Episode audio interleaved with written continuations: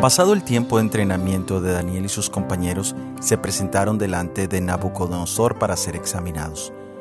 Humanamente la entrevista personal con Nabucodonosor podría haber sido una experiencia estresante, ya que Nabucodonosor era el gobernante más poderoso del mundo antiguo.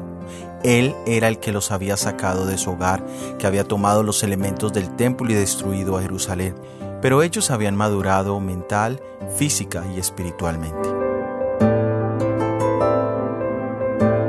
En Marcos 13, 9 leemos, y delante de gobernadores y de reyes os llevarán por causa de mí para testimonio de ellos.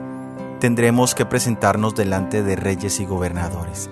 Esta será una oportunidad de oro para testificar de Jesús, aunque seamos presentados como criminales. Pablo testificó delante de Félix, Festo, Agripa y Nerón.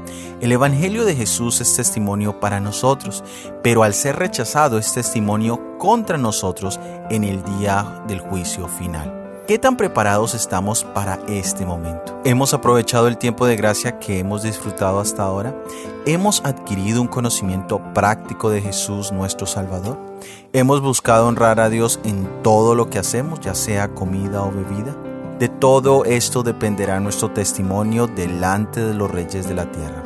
Presentémonos hoy delante del Rey de Reyes para recibir su gracia. Soy Óscar Oviedo y este es el devocional Daniel en 365 días.